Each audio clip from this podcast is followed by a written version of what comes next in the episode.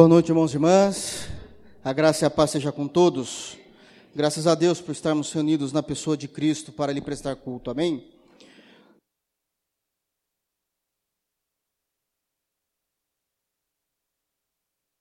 Romanos capítulo 9. Nós estamos nesta série de exposições na carta aos Romanos e chegamos novamente em Romanos capítulo 9. Nós vamos fazer a leitura do verso de número 6 até o verso de número 33. Nós precisamos fazer a exposição para a perfeita compreensão do texto. 9, Romanos capítulo 9, dos versos 6 até o verso de número 33, que é o último verso do capítulo. Todos acharam? Diz assim o texto, palavras de Paulo. Não que a palavra de Deus haja faltado, porque nem todos os que são de Israel são israelitas nem por serem descendência de Abraão são todos filhos, mas em Isaac será chamada a tua descendência. Isto é, não são os filhos da carne que são os filhos de Deus, mas os filhos da promessa são contados como descendência.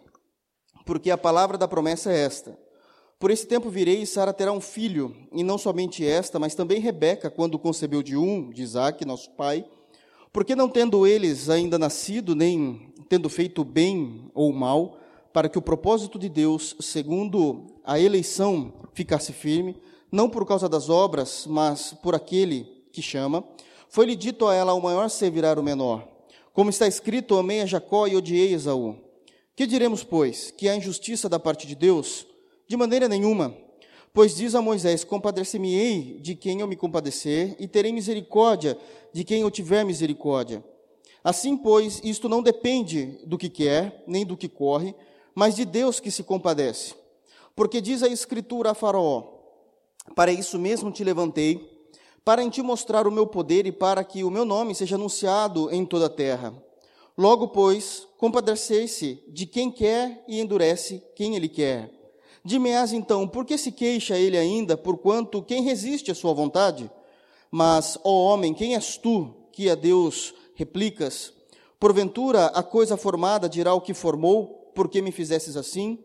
Ou não tem o oleiro poder sobre o barro para da mesma massa fazer um vaso para honra e outro para desonra?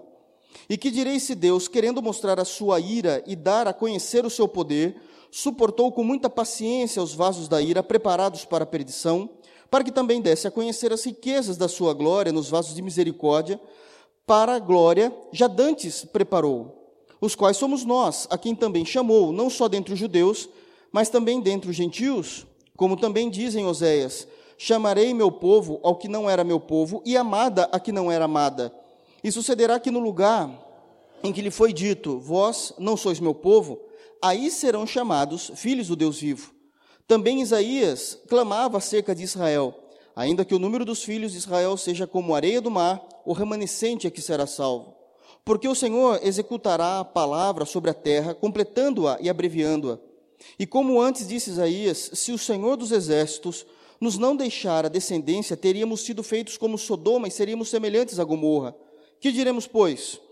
Que os gentios que não buscavam a justiça alcançaram a justiça? Sim, mas a justiça que é pela fé.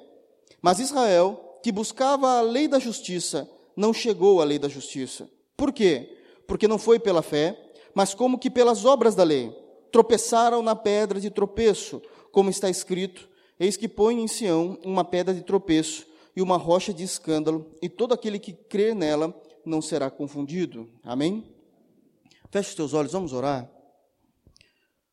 Obrigado, Senhor, pela tua santa palavra. Fizemos a leitura e agora, como igreja, nos reunimos no santo nome de Jesus para nos alegrar ao ouvir a tua mensagem, ouvir a tua palavra. Se conosco, Deus, que o teu Espírito possa conformar a tua palavra em nossos corações, que o teu Espírito possa trazer um livre caminho das Escrituras até a alma de cada pessoa aqui. Que, se houver alguma dúvida, que o teu Santo Espírito possa reparar isso, Senhor. Que possamos entender de fato o que está sendo dito. Que, por mais diferente seja daquilo que um dia aprendemos, que possamos confiar somente, unicamente nas Escrituras sagradas ela é o nosso crivo, ela é soberana, é ela a quem nos prostramos diante de Ti, Senhor, é por ela. Ela nos mostra a verdade, é ela que nos guia, é ela que nos ilumina, é ela que manifesta o Teu Filho a nós.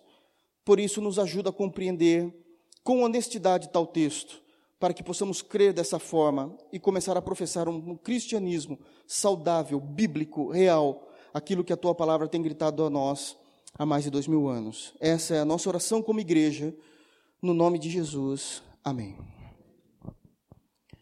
Pois bem, meus irmãos, hoje nós estamos diante de um texto extremamente teológico. É um texto extremamente teológico. Não é de difícil entendimento. Não é um texto de difícil entendimento. Mas é um dos capítulos em que o apóstolo Paulo vai recorrer o tempo todo à teologia do Antigo Testamento para comprovar como é que a igreja cristã deve crer a respeito das promessas de Deus, como é que a igreja cristã deve se comportar diante daquelas promessas abrangentes que começamos falando no domingo passado. Então, eu preciso que os irmãos tenham um pouco de paciência, porque nós vamos ler muito texto. Paulo nos orienta a lermos esse texto, quando ele escreve o capítulo 9, o tempo todo ele vai trazer à memória Êxodo, por exemplo, com o caso de Faraó, ele vai citar Oséias, ele vai citar Isaías, então nós vamos precisar entender os contextos desses textos citados por Paulo para que possamos confessar, professar biblicamente, genuinamente, legitimamente a fé cristã. Porque as escrituras que vão nos servir de guia, é ela que nos mostra de fato como devemos crer, como devemos entender as escrituras sagradas, como é que devemos entender a soteriologia, isto é, a doutrina da salvação. Então, nós vamos caminhando até onde o tempo permitir. Nós lemos o texto todo, mas nós vamos caminhando até onde o texto permitir e que o Espírito de Deus possa consolar, impregnar a verdade das Escrituras no seu coração e no meu coração. Amém? Então, apenas aí para que a gente possa ter todo mundo partir do mesmo ponto, a temática do texto de Romanos é a justificação pela fé. A justificação pela fé. É uma, já é um grande grito, um brado de vitória do cristianismo, onde nós compreendemos que o povo de Deus é salvo pela fé mediante a obra eficaz de Jesus Cristo em sua cruz. É esse o grande grito de Romanos. Então, como é que Paulo vai trabalhar com o contexto de Romanos? Do capítulo 1 até o capítulo 3, onde nós já fizemos a exposição, do capítulo 1 ao capítulo 3 de Romanos, Paulo vai instruir que toda a humanidade está caída diante de Deus. Todos são depravados, todos são pervertidos diante de Deus, não há um justo, não há um justo sequer, todos dependem de Jesus Cristo. Todos dependem o tempo todo de Jesus Cristo. Do capítulo 4 ao capítulo 5, nós vamos estar falando, Paulo vai falar então, necessariamente, da justificação pela fé, uma vez que toda a humanidade está caída, uma vez que toda a humanidade está perdida diante de Deus, o qual é a grande solução? E Paulo vai explicar isso no capítulo 4 e no capítulo 5 de Romanos, onde ele vai explicar, de fato, a justificação pela fé. No capítulo 4, ele vai salientar a salvação, vai usar como exemplo a salvação a partir de Abraão, que é um dos personagens, na, na verdade, o, o personagem é, mais influente no judaísmo, é o pai do judaísmo, Abraão, dizendo que Abraão foi salvo por meio da fé e não porque executou nenhuma obra da lei. E no capítulo 5 ele vai trazer a realidade da salvação de Abraão para todos aqueles que creem em Jesus, dizendo que aonde abundou o pecado, e isso é uma realidade, o pecado abundou em nós, superabundou a graça de Deus superabundou a graça de Deus. Aqui a obra eficaz de Cristo está perfeita. Mas aí o, o, Romanos não termina aí, tem mais. Tem mais questões que são levantadas. E aí no capítulo 6 ele vai dizer o seguinte: olha, uma vez que somos salvos em Cristo, já não há mais o domínio do pecado sobre vós. Aquilo que nós conhecemos como pecado original, estávamos mortos em nossos delitos e pecados por causa de Adão, esse domínio do pecado já não existe mais sobre nós. Não há mais domínio do pecado, não há mais necessidade de pecarmos. Qual o grande problema disso? Ainda pecamos. Não tem, não existe mais o domínio do pecado sobre nós, mas ainda pecamos. Por que é que pecamos? Porque amamos o pecado. Porque amamos o pecado. Todas as vezes que nós pecamos, nós não podemos mais, como alguns irmãos que são mais simples no conhecimento vão dizer: olha, pecou, oh, maldito Adão, o problema já não é mais Adão, de acordo com Romanos capítulo 6. Nós pecamos por nós mesmos. Nós nem lembramos de Adão quando estávamos pecando. Já não tem, nós não temos mais essa, esse compromisso com ele. Então, o problema do nosso pecado é que nós amamos, e aí Paulo começa a desmascarar a nossa natureza. Mas ele vai dizer que, de fato, já não existe mais o domínio do pecado sobre nós. No capítulo 7, Paulo vai dizer: uma vez que o pecado já não tem mais domínio sobre vocês, a maldição da lei já não aponta mais para vocês. Ele vai dizer no capítulo 7 que a lei, isto é, todo o Antigo Testamento, é perfeita, santa e agradável. A lei é perfeita, santa e agradável. Não há falha nenhuma com a lei. Mas a lei se tornou enferma, se tornou doente por causa da minha pecaminosidade. E aquilo que era para ser um estatuto de padrão moral do povo de Deus, se tornou um estatuto de acusação, porque não conseguíamos cumprir a lei. E obviamente, obviamente que uma vez que eu não consigo cumprir a lei, a lei se tornou maldita a mim, apontando, dizendo: uma vez que você não cumpre a lei, você vai para o inferno porque você não agrada mais a Deus como deveria agradar, não cultua a Deus, não serve mais a Deus, não vive da maneira como as Escrituras pedem para que um real servo de Cristo, um servo de Deus, venha viver. Então existe a maldição, mas em Cristo, isso também foi abolido. Já não é mais maldição da lei sobre nós. E por que é que isso não existe? Porque é que não existe mais o domínio do pecado do capítulo 6, e porque é que já também não existe mais a maldição da lei do capítulo 7 por causa do eficaz, por causa da eficaz obra de Cristo. E aí ele vai dizer que uma vez que não estamos mais debaixo do pecado nem da maldição da lei, existe a vida do Espírito. E ficamos aí pelo menos cinco domingos expondo Romanos capítulo 8, que é uma vida no Espírito. E é bem profundo também.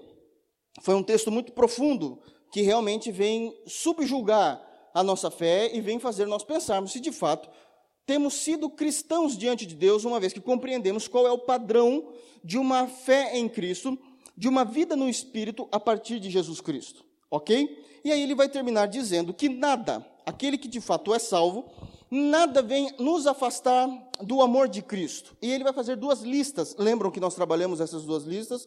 Primeira, de situações que ainda tentamos ter um controle, mas ainda assim não conseguimos. Até nos arriscamos ele vai dizer da tribulação, da angústia, da perda, e depois ele vai tratar uma outra lista, que isso não nos afasta de Cristo, e depois ele vai tratar de uma outra lista, que é esta, de fato, não temos alcance, que é a morte, a altura, a profundidade, os principados, as potestades, as questões espirituais, mas isso também não nos afasta, porque estamos guardados em Cristo. E aí ele termina dizendo que uma vez que estamos guardados em Cristo, estamos tranquilos, mas aí levanta um grande questionamento. Uma vez que esta é a verdade do Evangelho, que estamos guardados em Cristo e nada nos afasta do amor de Deus, o porquê é que nós não vemos isso na prática na igreja? Uma coisa é o que está escrito nas Escrituras, pela fé, concordamos com as Escrituras, puxa, isso é real. Mas por que, que nós não vemos isso de forma mais abrangente no corpo de Cristo? Por que, que essas promessas do Salvador não alcançam todos da forma como está escrito nas Escrituras Sagradas? Por exemplo, por que é que irmãos tomaram isso como chavão dentro da igreja evangélica? Porque isso está, de fato, em Atos 16, como falamos na semana passada. Está escrito: crê no Senhor Jesus e será salvo tu e tua casa, mas nós vemos que a nossa casa não foi salva. Que os nossos parentes não foram salvos. Que o evangelho de Jesus Cristo não converteu o coração deles. O que é que está acontecendo? Porque o texto diz isso. Por que, que isso não é uma realidade? Por que é que nós falamos assim? Olha, porque as misericórdias de Deus não têm fim, mas eu olho para irmãos, eu olho para pessoas e vejo assim: teve sim, eu não estou vendo a ação prática da misericórdia de Deus no coração de tal indivíduo, ou na vida de tal indivíduo, principalmente daqueles que não são cristãos. Cadê a misericórdia? Cadê esse amor? E Paulo vai trabalhar então com essa informação, dizendo: o problema não é o texto bíblico. O problema é como vocês compreendem as Escrituras. O problema é que vocês pegaram textos e generalizaram esses textos a toda a humanidade. Mas não foi assim desde o princípio. Nunca foi citado desta forma. Uma, uma confissão atual que a maioria dos evangélicos fazem hoje, qual é? Que Deus odeia o pecado, mas ama o pecador. Aonde está escrito isso? Nós elaboramos um Deus para nós, que não é o Deus das Escrituras. E nos agarramos a esse Deus. E todas as porque isso conforta o nosso coração. E todas as vezes que nós abrimos páginas, as páginas das Escrituras para uma leitura sadia e honesta dos textos, nós não vamos ver esse Deus. Deus trabalha de uma outra forma, e é isso que Paulo então vai retratar em todo o capítulo 9. O grande grito da igreja de Roma era: mas por que então que todas essas promessas, essa segurança em Cristo não acontece de forma prática? E Paulo vai dizer: porque vocês estão compreendendo isso como promessas universais e nunca foram. Nunca foram universais. Vocês criaram isso. E como é que ele vai provar que estamos errados? Trazendo o Antigo Testamento e mostrando que não é uma questão de cristianismo. Mas lá no Antigo Testamento Deus já se manifestava desta mesma forma. E porque fomos desatentos ou relapsos em entender o Antigo Testamento, não conseguimos compreender o Novo Testamento.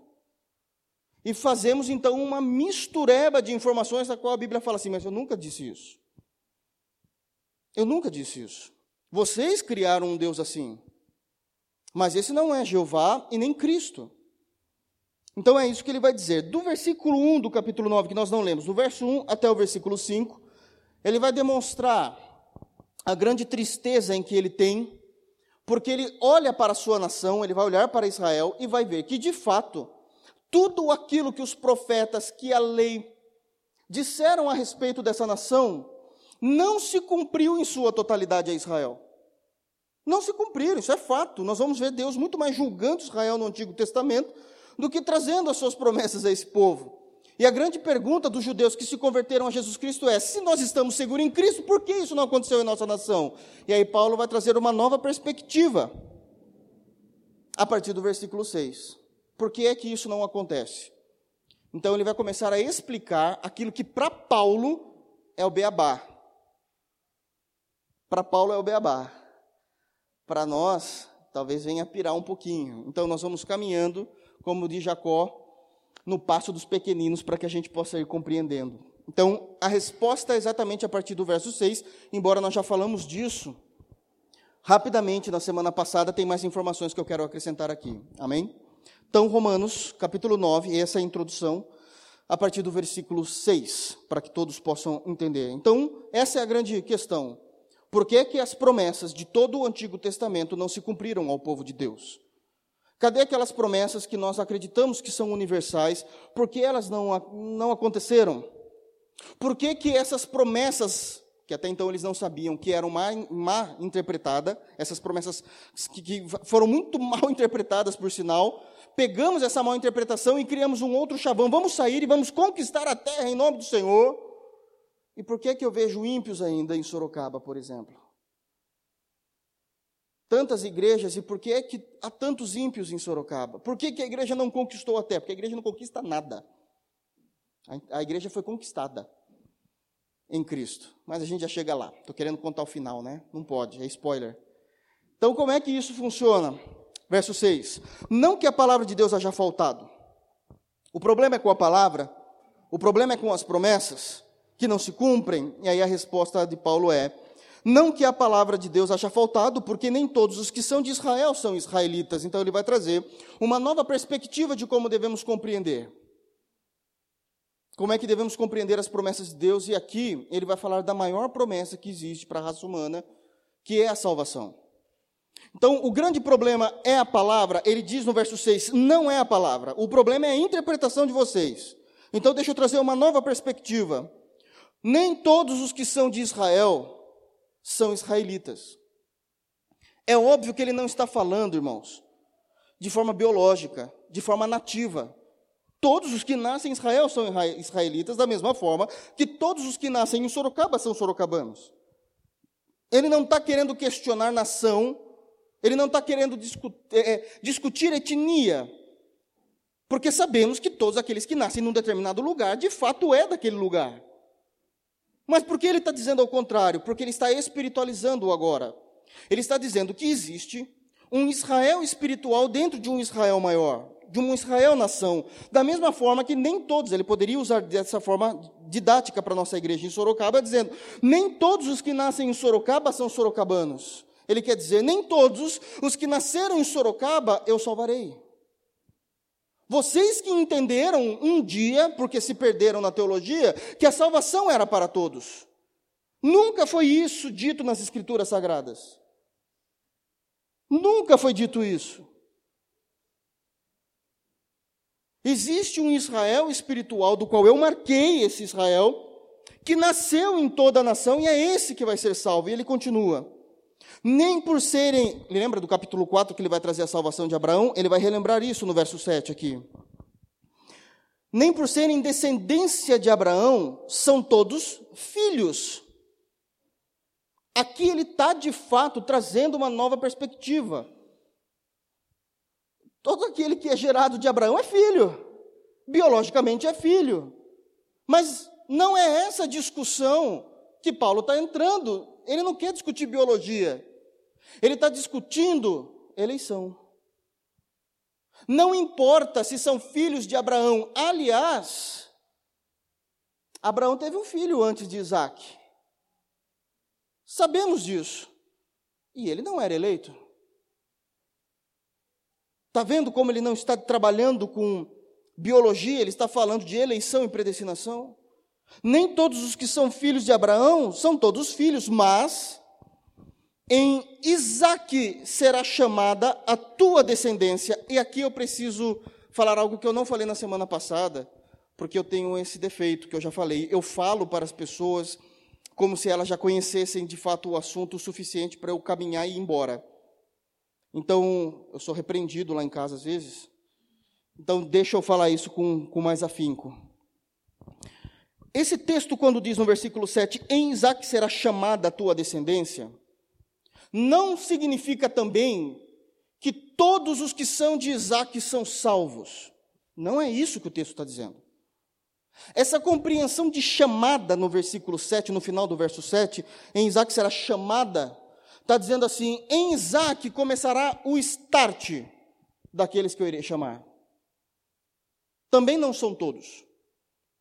É como se Deus dissesse assim: olha, não, não é com Ismael, que foi o outro filho de Abraão, não, que o, o, mais velho. Não, não, não, não tem nada a ver com Ismael. Eu vou começar a demonstrar o meu povo quem é a partir de Isaac, mas não necessariamente que sejam todos os descendentes de Isaac. É essa a chamada que Deus está falando. A chamada começa ali. Para que vocês, judeus, possam se localizar do que estamos tratando. Então, em Isaac será chamada, começará o start a tua descendência. Oito, isto é, não são os filhos da carne que são os filhos de Deus. Não são todos aqueles que são nascidos de mulher que são filhos de Deus. Não são todos aqueles que são nascidos de mulher que têm a possibilidade e a oportunidade de salvação. Isso foram vocês que inventaram. Vocês passaram a crer nisso. Por mal interpretação. Bom, então, aonde nós podemos dizer, nos dias atuais, que existe essa má interpretação? Essa má interpretação, olha para você ver como está o nível de teologia em nossa cidade. Essa má interpretação parte do texto mais citado dos crentes, João 3,16. O texto mais citado da igreja evangélica é um texto que nem os crentes conseguem compreender. Mas o que tem em João 3,16? Como é que nós cremos do jeito que está escrito? Porque Deus de fato amou o mundo de tal maneira que deu seu Filho unigênito para todo aquele que crê em Jesus não pereça, mas tenha vida eterna. A questão é quem vai crer. Não está dizendo que todos podem crer. Isso foi a interpretação de vocês. O texto nunca disse isso. Se nós lermos todo o capítulo de João 3, nós vamos entender que só vai crer, logo no início, aqueles a quem o Senhor permitir que veja o reino e que nasça do Espírito. É uma condição soberana de Deus para crermos em Cristo. Isso nós esquecemos. Só pegamos o, o verso 16. Então é isso que ele está falando no verso 8. Isto é, não são os filhos da carne que são os filhos de Deus, mas os filhos, e aqui está no plural. Isso aqui é importante. Os filhos da promessa são contados como descendência. Isso é interessante. Porque, embora ele esteja falando de Isaac, quando nós vamos fazer a leitura do texto lá em Gênesis, falando que o Senhor Deus falou que Abraão teria um filho, estava falando ali de Isaac, chamava ali Isaac de filho no singular, porque é uma pessoa só. Isaac, Abraão tinha a promessa de um filho. Mas aqui ele fala assim: os filhos da promessa. Por que é que fala de filhos da promessa? Que a verdadeira descendência de Deus como seu povo, que deu um start inicial ali, não que antes não havia salvação, mas demonstrando isso claramente ao mundo na pessoa de Isaac, significa que os filhos de Deus são todos aqueles que têm a mesma promessa de Isaac em suas vidas. Isso significa que essa promessa foi dada a nós antes da fundação do mundo. Então a questão não é quem será descendente de Isaac a torto e a direito, porque nasceu de Isaac, está tudo certo. Não. É aqueles que possuem essa mesma promessa como um dia Isaac tinha, obteve. Estes serão os filhos de Deus. O que eu quero dizer aqui é que, da mesma forma como um dia Deus falou que Isaac iria nascer e que seria um dos dele, antes da fundação do mundo, Deus tinha você em mente, dizendo: Ele será um dos meus. É dessa promessa que o texto está dizendo. E claramente nós vamos ver o apóstolo Paulo dizendo que não são todos. Quem é que tem esta promessa? Todo mundo? Não. Não são os filhos da carne que têm essa promessa. Aqueles que nascem naturalmente, filhos da carne é o que nascem por meio natural, mas aqueles que foram eleitos, assim como Isaac foi eleito. Ele está começando a funilar a informação, mas a gente não lê Bíblia. Aí fica bravinho até com Deus. Porque a palavra da promessa é esta, ele continua, 9. Porque a palavra da promessa é esta: Por esse tempo virei e Sara terá um filho. E teve, Isaac. Está tudo certo, a promessa se cumpriu. Aí ele continua a geração para mostrar que aqueles que nasceram naturalmente da geração de Isaac, nem por isso são eleitos. Ele vai para a próxima geração. E não somente esta, Sara, mas também Rebeca, quando concebeu de um de Isaac, agora Isaac se tornou pai, né, nosso pai. Porque quem é que Isaac gerou? Dois filhos, Jacó e Esaú. São dois filhos nascidos biologicamente, gêmeos, de Isaac e Rebeca. Logo, os dois são eleitos só porque nasceram de Isaac? Não. O problema não é quem nasce da carne, é quem tem a promessa. É o que diz o texto. 11. Porque não tendo eles ainda nascido, antes de nascerem, nem tendo feito bem ou mal, Deus não os amou por causa daquilo que eles fizeram ou deixaram de fazer, mas para que o propósito de Deus, segundo a eleição, ficasse firme, não por causa das obras, daquilo que eles poderiam fazer, mas por aquele que chama. A soberania de Deus está naquele a quem Deus chama o Evangelho. E não foi o caso dos gêmeos. Não foi o caso dos gêmeos, porque os gêmeos nasceram de um só pai, Isaac, e isso não significa que só porque nasceu de Isaac é eleito. Não tem nada a ver com nascimento natural, tem a ver com promessa que Deus fez antes da fundação do mundo. Foi-lhe dito a ela, 12, né? O maior servirá menor, como está escrito: Amei a Jacó e odiei Esaú. Algumas traduções vão estar escritas assim: aborreci. Essa é uma tradução errada. Esse aí é o que a sociedade bíblica faz para deixar o texto mais, mais ameno para a leitura. O grande problema da sociedade bíblica quando faz isso é que ela nega a informação verdadeira ao texto bíblico. E eu odiei Esaú. Da onde é que Paulo está tirando essa informação? Porque isso não está em Gênesis. Paulo está tirando essa informação de Malaquias, capítulo 1. Vamos lá? É leitura para que a gente possa compreender. Malaquias, capítulo 1. Olha só como Deus vai tratar com isso.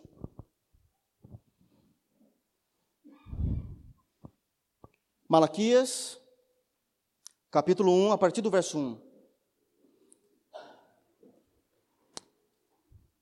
Posso ler? Diz o texto: Peso da palavra de Jeová. Essa palavra peso é sentença. Sentença da palavra de Jeová contra Israel, pelo ministério de Malaquias. E aí vai começar uma conversa de perguntas e respostas. É assim que é escrito Malaquias e ele vai dizer no verso 2: Eu vos amei, de Jeová. Então Deus começa dizendo que amou Israel. E a resposta do povo, uma resposta cínica, né? É, Mas vós dizeis: Em que nos amastes? Porque Israel estava passando por problemas seríssimos de perseguição e problemas financeiros, econômicos.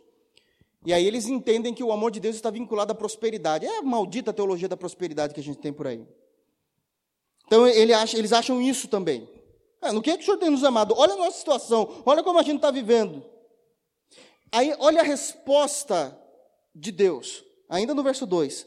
Não foi Esaú, irmão de Jacó? Sim, Isaac teve dois, os gêmeos. Disse Jeová: Todavia amei a Jacó e odiei a Isaú. E olha só o que Deus fez com Isaú. E fiz dos seus montes, as suas habitações, as suas terras, uma assolação, e dei a sua herança a chacais do deserto.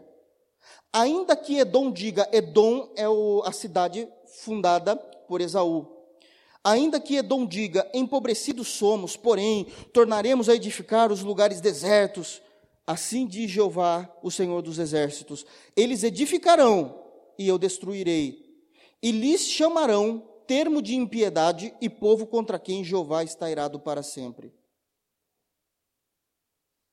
Paulo está falando disso em Romanos 9. Por que é que vocês dizem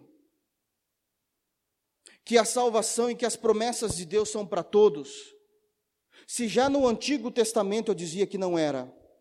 Ainda que Edom, ainda que Esaú se levante dizendo: Nós somos fortes, vamos ser motivados, vamos vencer, galera, e todo mundo, isso, vamos construir, vamos fazer da nossa cidade uma cidade boa para se morar novamente, todo mundo, naquela motivação toda. E quando nós construímos tudo, eu vou esperar, diz Deus.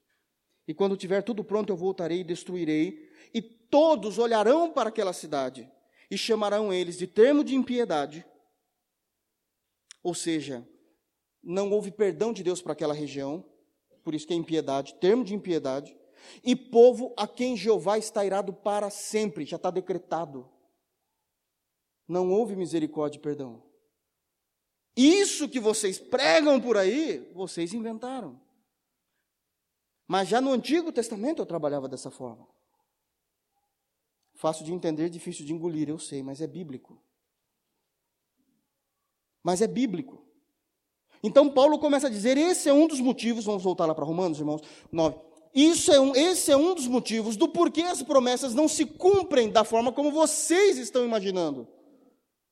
Por que, que isso não alcança logo de forma. Eh, eh, irmãos, Sabe essa compreensão de que homens que se dizem de Deus sobem aos púlpitos e dizem assim, porque eu estava orando, e Deus disse que derramaria de um avivamento sobre toda a nação do Brasil, herege. Não é assim que Deus trabalha, não é essa a promessa. Existe um Israel dentro de Israel, existe um Brasil a quem o Senhor salvou e quer salvar, elegeu, dentro dessa nação enorme de 180 a 200 milhões de brasileiros. Deus não quer salvar todos. Está escrito no texto. Não briguem comigo, está aqui. Claro. E ele continua. Aí agora ele vai trazer isso, falando: esse problema é um problema só de vocês, porque vocês sempre interpretaram a Deus de forma errada. Ele vai dizer no verso 14: Que diremos, pois? Que a injustiça da parte de Deus fazendo isso? Deus é injusto. Só salva alguns e outros não? A resposta é: de maneira nenhuma. Essa, essa, essa afirmativa no hebraico do verso 14, de maneira nenhuma, é, seria equivalente ao português absolutamente impossível. Impossível Deus estar errado. Impossível Deus ser injusto. Tudo o que Deus faz é santo, justo e bom. Porque qual é o grande problema de nós começarmos a querer entender em nossos corações que a injustiça da parte de Deus se ele faz isso? Porque nós olhamos para o ser humano como pessoas boas. E Deus olha para o ser humano como todos estão caídos. E todos são dignos do inferno. Não importa a raça, não importa a cor, não importa a classe social, todos pecaram. Todos foram banidos da graça, da glória, da presença de Deus. Todos estão indo rumo ao inferno. O que Deus fez a sua soberania? Eu quis escolher aqueles que eu não quis que fosse para o inferno e salvei eles. Então isso não é injustiça, isso é graça. Aqui tem um outro problema que eu não vou conseguir resolver hoje com vocês. Se mesmo assim vocês não conseguem entender isso que eu falei, é porque vocês nunca aprenderam sobre a doutrina da graça. Eu não estou falando de calvinismo. Estou falando sobre o que é graça. Nós tivemos aqui que, três meses na escola bíblica dominical sobre o que é graça de Deus, então não dá para resumir isso em uma pregação. Mas se eu não consigo entender que isso não é injustiça, pelo contrário, isso é amor, porque eu também estava, eu era digno do inferno e Deus me salvou. Eu não vejo isso como injustiça de Deus, eu vejo isso como graça. Deus me tirou daquilo que eu era merecedor. Não há injustiça. E aí ele vai explicar por que, que isso não é injustiça. E como é que Paulo vai explicar isso a partir do verso 15? Dizendo: o problema de vocês entenderem, quererem colocar no coração de vocês que isso é injusto, é porque vocês não conhecem Bíblia. Vocês ouviram algum, em algum dia da história cristã de vocês que Deus amou todo mundo de forma substancial e vocês acreditaram nisso. Mas ele vai dizer, aí o que Paulo vai fazer? Vai trazer o Antigo Testamento. 15. Pois diz a Moisés, o que é que o próprio Deus disse a Moisés? Eu vou me compadecer de quem me compadecer, e eu terei misericórdia de quem eu tiver misericórdia. Primeira coisa que Paulo vai explicar para a salvação. Vocês precisam entender o contexto de misericórdia, o conceito de misericórdia. Nunca foi dito nas Escrituras que a misericórdia de Deus era para cada ser humano do planeta. Nunca foi dito isso. Aonde que Paulo está se prendendo para falar isso? Lá em Êxodo 33, 19. Vamos para lá? Vamos entender. Isso aqui é um assunto extremamente sério, doutrinário para a igreja.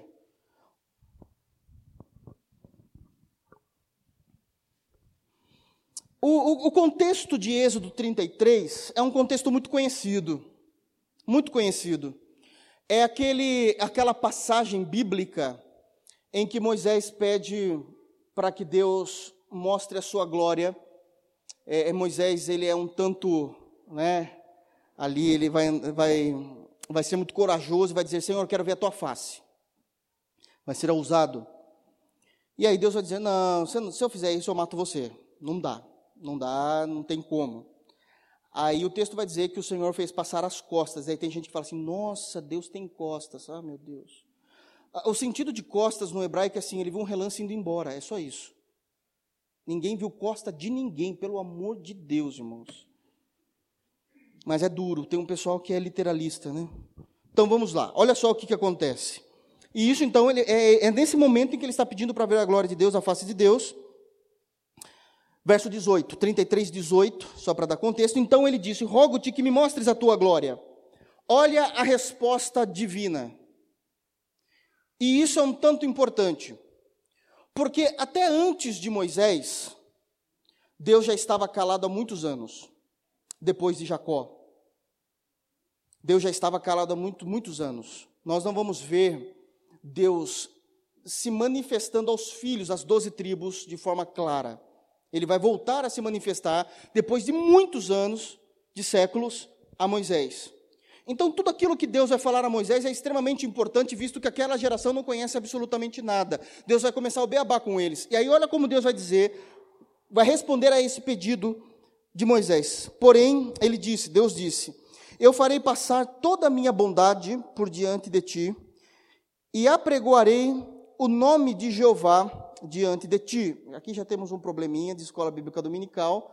Se é o próprio Deus, como ele vai apregoar o nome de Jeová se ele é Jeová? Aquilo é uma teofania, lembra que explicamos a aparição de Cristo no Antigo Testamento, mas não é o momento agora.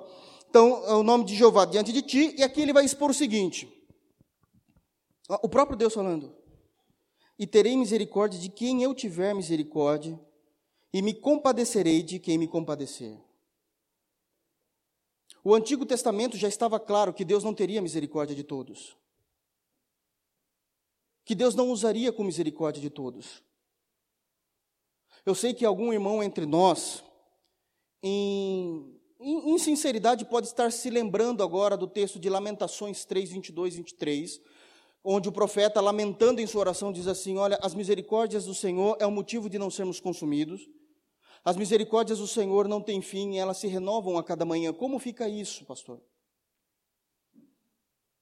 Primeiro, que uma vez que eu exclua o que Deus está falando aqui para Moisés, em detrimento somente de Jeremias, eu já tenho que rasgar uma parte da Bíblia. Eu não posso fazer isso. Então, como é que eu vou unir essas duas passagens? Aquilo que Jeremias está falando era o momento da oração em que Jeremias estava falando de Deus. Em essência, as misericórdias de Deus não têm fim. Ele é misericordioso. Só não está dizendo que ele vai agir de forma misericordiosa com todos.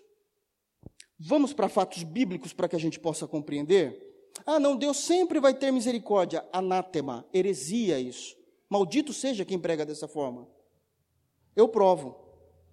Sansão não teve mais misericórdia de Deus depois de um período de pecado. Saul não teve mais misericórdia de Deus depois de um período de pecado. A cidade de Jericó não teve misericórdia da parte de Deus depois de um período de pecado. Pregar isso é negar todo o Antigo Testamento, voltando para Romanos 9, é isso que Paulo está dizendo. Por que é que vocês acreditam que essas promessas, crê no Senhor Jesus e será salvo tu e tua casa, que o Senhor Deus enviou o seu único filho para que todo aquele que nele crê não pereça, mas tenha a vida eterna, se aplica de forma geral? Porque vocês não compreendem o que leem. Porque lá em Êxodo, na primeira manifestação de Deus sobre tal doutrina, depois de anos, de séculos, a Moisés, ele já deixou claro: eu não vou ter misericórdia de todos, nunca prometam isso. E ele está trazendo isso em Romanos 9, dizendo: olha, mas Deus já, já tinha dito a Moisés: eu vou me compadecer de quem eu quiser me compadecer, e eu vou ter misericórdia de quem eu tiver misericórdia. Aí, Paulo está tá pregando expositivamente aqui, porque agora ele vai aplicar esse texto. Ele fala essa verdade, no, ele lê o texto no verso 15 e aplica a verdade no verso 16. Ele vai dizer assim: Assim, pois, a misericórdia de Deus não depende do que quer, nem do que corre, mas de Deus que se compadece. A misericórdia de Deus não depende de quem quer, mas eu quero. Não é assim que funciona, meu irmão. Nem do que corre, vou batalhar para alcançar tal misericórdia, também não é assim. Só depende de Deus, é Ele que libera ou não. Está aqui no texto. Está claro. Não depende de quem quer, não, não depende de quem está correndo que nem louco, isso depende de Deus. E ele vai trazer uma outra explicação um outro exemplo a isso, que eu não falei de propósito, porque o texto estava aqui. Porque diz, verso 17, porque diz a Escritura a Faraó: Para isso mesmo te levantei, para em ti mostrar o meu poder e para que o meu nome seja anunciado em toda a terra. Paulo novamente vai recorrer ao Antigo Testamento para que o Antigo Testamento seja testemunha da verdade cristã. Deus levantou um homem que é Faraó, aquele lá das dez pragas.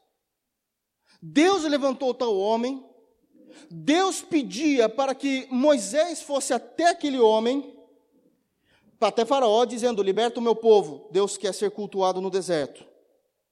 E eu vou endurecer o coração de Faraó, para Faraó não liberar o povo. Cadê o arbítrio? Eu vou endurecer o coração de Faraó, e ele vai dizer qual é o propósito. Eu vou me aparecer em cima desse camarada. Ele vai ser o meu, o meu degrau, onde eu vou mostrar, vou mostrar minha maior glória. Isso é claro. Está no texto. Está lá em Êxodo 9. Vamos abrir lá? Êxodo capítulo 9. Verso 16.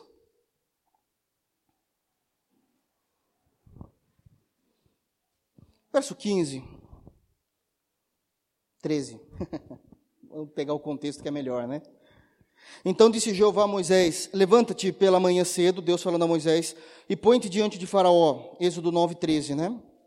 E diz-lhe: Assim diz Jeová, o Deus dos Hebreus: Deixa ir o meu povo para que me sirva, porque esta vez enviarei todas as minhas pragas sobre o teu coração, já era aquela ameaça das dez pragas, sobre os teus servos, sobre o teu povo, para que saibas que não há outro como eu em toda a terra porque agora tenho estendido a mão para te ferir, a ti e ao teu povo, com pestilência e para que sejas destruídos da terra.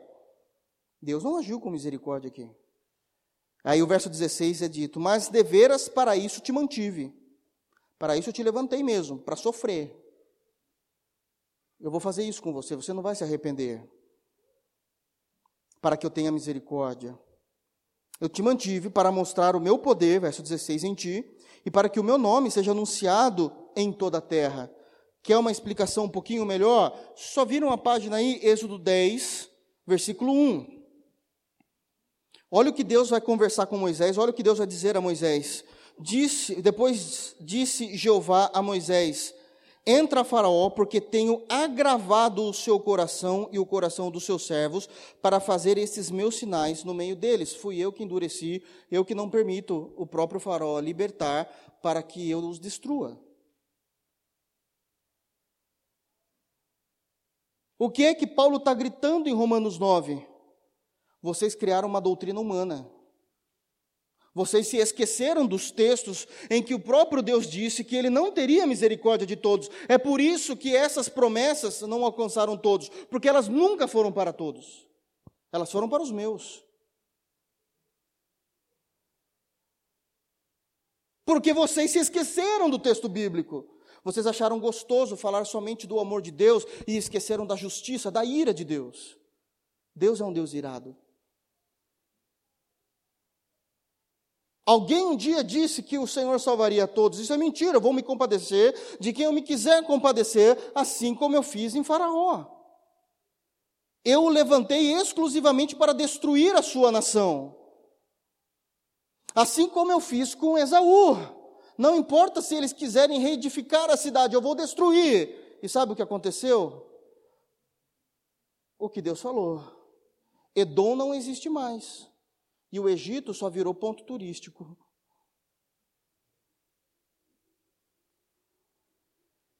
Não houve misericórdia. É por isso que as promessas não se encaixam a todos. E alguém pode estar dizendo: Meu Deus, eu não acredito que eu estou ouvindo isso no culto de domingo. E eu falo: Eu não acredito que você aprendeu errado. Eu tenho misericórdia de vocês por terem aprendido errado um dia porque isso não foi colocado na Bíblia agora. Lá em Êxodo, Deus já dizia: Eu não vou ter misericórdia de todos. Isso foi criação de vocês. Ele continua ainda. Ah, uma vez que ele explica a questão do, de, de, do verso 17 de Romanos 9, de Faraó, onde ele vai dizer que realmente levantou a Faraó para que o nome de de Jeová fosse anunciado em toda a terra. Aí ele vai terminar. Logo, uma vez que eu sei, uma vez que eu li, uma vez que eu interpretei o Antigo Testamento de forma correta, logo, pois, Deus compadece-se de quem quer. E agora ele vai trazer o outro lado da moeda que ele não tinha falado até então. E Deus também endurece o coração das pessoas para não crerem. Está no texto aí, ó. Não sou eu que estou falando. Não joga a culpa em mim. Está escrito isso. Logo, pois, compadece-se de quem quer e endurece a quem quer. Paulo, sendo apóstolo barra pastor da, da igreja de Roma, vai compreender, vai compreender sabiamente que a igreja de Roma está torcendo o nariz ao ouvir isso. Dizendo: não é possível, Paulo, realmente Paulo não é um apóstolo coisa nenhuma, ele é um falso apóstolo, não podemos dar crédito ao ministério de Paulo, ele está errado. Como possivelmente alguém pode estar olhando para mim nessa noite dizendo assim: esse pastor gordinho está errado? Não é isso, não. Me dê base bíblica. Mas ele sabia que existia uma desobediência no coração da igreja em não querer crer dessa forma. Por que, é que ele sabia disso? Por causa do que ele vai dizer no versículo 19. Alguns irão me dizer: por que se queixa então Deus ainda? Se queixa do que? Dos ímpios. Por que, é que Deus se queixa?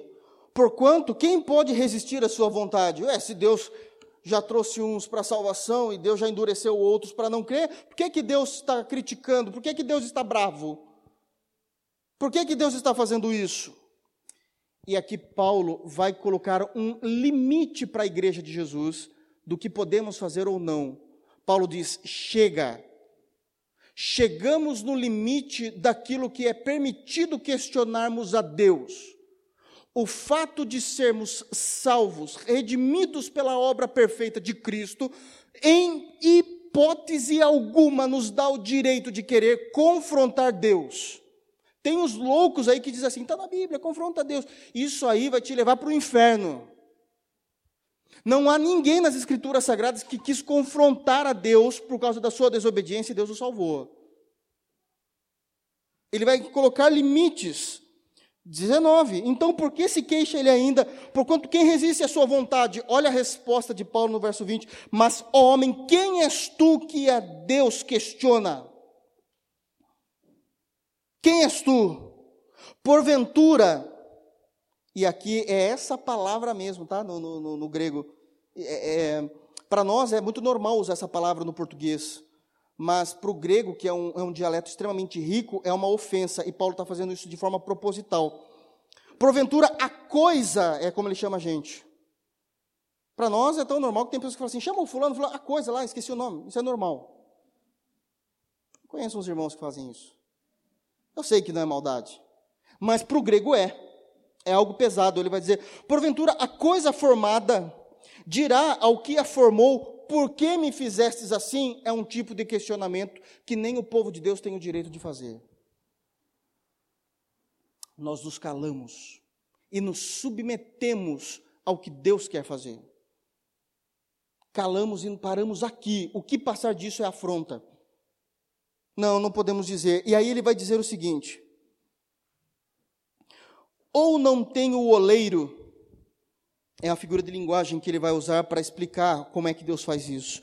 Ou não tem o oleiro poder sobre o barro, para da mesma massa fazer um vaso para honra e outro para desonra. Está gravando, irmão? Benção. É assim. É, tem que saber então o que eu falo, né? Para não, não, não escandalizar. Da mesma massa, do mesmo barro, assim como o oleiro faz diversos tipos de vasos, obras das suas mãos, assim Deus também fez da mesma raça o que ele quis. Está no texto. O problema é como Paulo coloca isso. Está tá no texto. Do mesmo barro, ele vai fazer um vaso para honra. O que, que é um vaso para honra? É aqueles vasos bonitos e caros, inclusive. Porque tudo aquilo que era manufaturado era muito caro logo no primeiro século, demorava muito para se fazer, o tipo da qualidade do material, a resistência do material. Então eram vasos extremamente caros e as pessoas compravam, principalmente os ricos compravam tais vasos para ornamentar a casa e deixavam bem à mostra para que a visita chegasse e falasse: Nossa, que obra, que peça maravilhosa, né? Isso era a ostentação da época. Então, da mesma, do mesmo barro pode-se fazer esse vaso para honra e va vasos para desonra. Eu vou falar, vocês vão entender, não havia privada na época. Palavra dura, né? Não havia privadas automáticas com água que se apertava a descarga depois de usar. Olha como o texto bíblico é agressivo. Mas isso é Deus falando. Da mesma raça humana, eu tenho aqueles que são meus e aquele que eu fiz para desonra.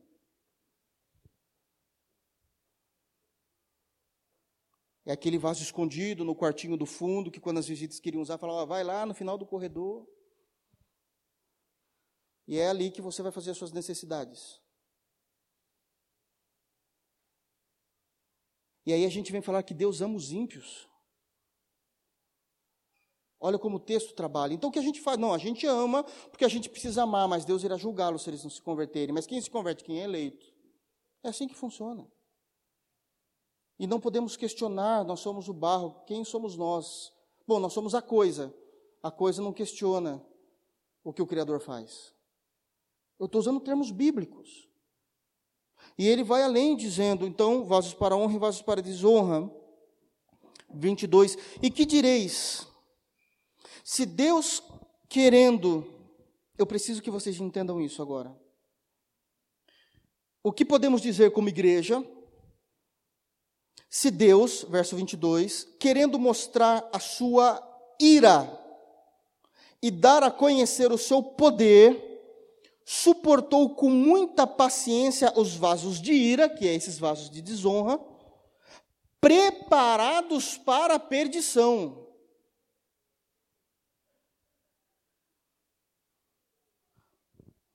Eu sei e concordo quando nós confessamos publicamente que Deus, o Pai, quer mostrar o seu amor por meio do Filho. Isso é fato real. Isso é bíblico. O grande problema é que nós esquecemos da outra parte da moeda, da outra face da moeda. Deus, o Pai, também, a partir da pessoa do Filho, quer mostrar a sua ira a outras pessoas. Quer mostrar a sua ira a outras pessoas, não só o seu amor. A quem é que Deus quer demonstrar a sua ira, de acordo com o verso 22?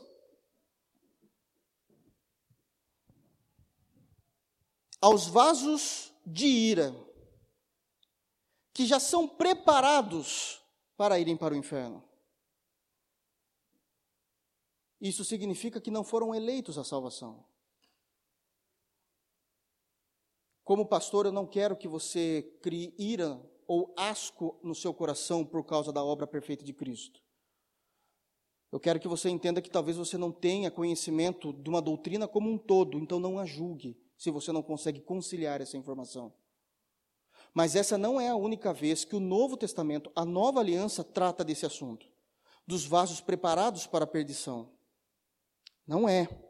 De forma alguma. Eu gostaria que os irmãos abrissem a Bíblia, por exemplo, em 1 de Pedro, capítulo 2, versículo 8, onde Pedro vai falar daquilo que uma vez falamos na escola bíblica dominical que um dos ministérios de Cristo, além de Salvador, Cristo também tem o ministério de ser a pedra de tropeço para aqueles que não são eleitos. 1 de Pedro, capítulo 2, versículo 8. Olha, versículo, versículo 7, para dar contexto. Então, Pedro vai falar da pessoa de Cristo como crivo para todas as coisas. No versículo 7 vai falar que Cristo é o Salvador para os eleitos, mas a pedra de tropeço para os não eleitos. Olha como é dito, versículo 7, 1 de Pedro 2,7. Assim, para vós, os que credes, os crentes em Jesus, que fomos chamados ao Evangelho, os que credes, Cristo é a preciosa, a preciosa pedra de esquina, é disso que ele está falando no versículo 6, a principal pedra de esquina. É preciosa essa pedra, mas para os rebeldes, a pedra que os edificadores reprovaram, essa foi a principal da esquina. E uma pedra de tropeço e rocha de escândalo, Cristo é isso, porque é Cristo quem faz isso. É Cristo quem faz isso. E uma rocha de escândalo, está aí. Para aqueles que tropeçam na palavra, sendo desobedientes. Se parasse aí, estava bom, mas ele continua o texto dizendo assim: para os que também foram destinados. Foram destinados a esse fim. Está escrito. Vamos adiantar a Bíblia um pouquinho mais. Judas. é antes do Apocalipse. A última carta antes de Apocalipse. Judas vai falar que existem irmãos que entraram em nossas comunidades, que se, se fazendo de ovelhas, mas não eram. E olha como ele vai tratar esse assunto. Judas, versículo 3. Judas tem um capítulo só, versículo 3. Judas 3 e 4. Amados, procurando eu escrever-vos com toda diligência, com todo cuidado acerca da comum salvação, tive por necessidade escrever-vos a exortar-vos a batalhar pela fé que de uma vez foi dada aos santos. A fé aqui não está falando da fé pessoal, mas está falando do conjunto de normas doutrinárias do Novo Testamento. Precisamos batalhar por manter esse conjunto de normas doutrinárias de forma diligente para não pregarmos besteira, que é o que tem acontecido por aí. Aí ele vai dizer o seguinte: por que, que a gente precisa batalhar pela fé? Quatro. Porque se, intro, se introduziram alguns na igreja, né? Que já antes estavam escritos para este mesmo juízo.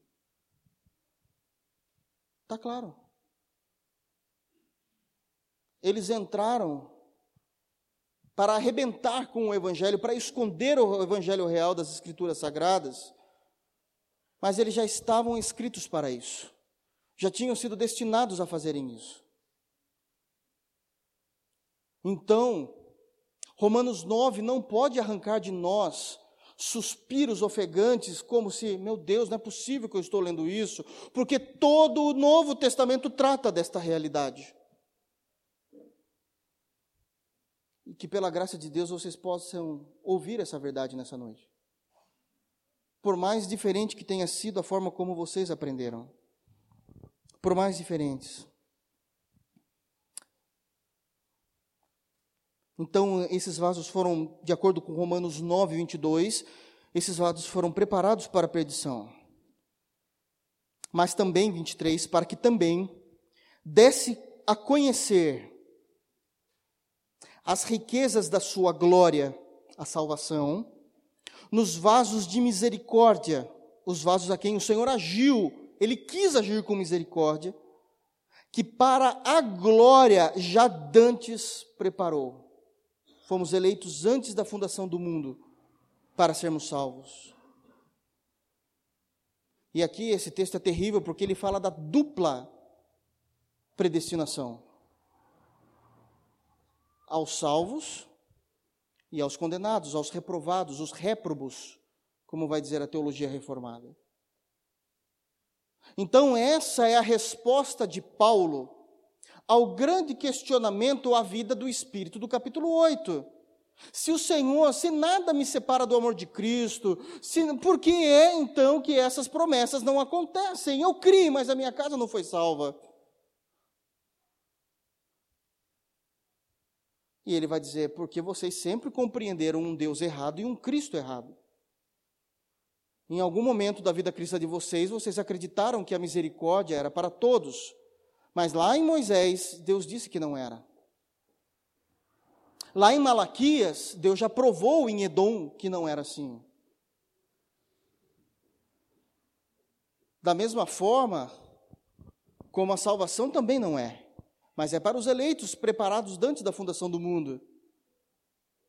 Porque o Cristo que revela o amor do Pai a nós é o Cristo que se torna a pedra de escândalo, de acordo com Pedro, para aqueles que não creem, porque já estavam destinados a serem reprovados. É assim, isso é cristianismo.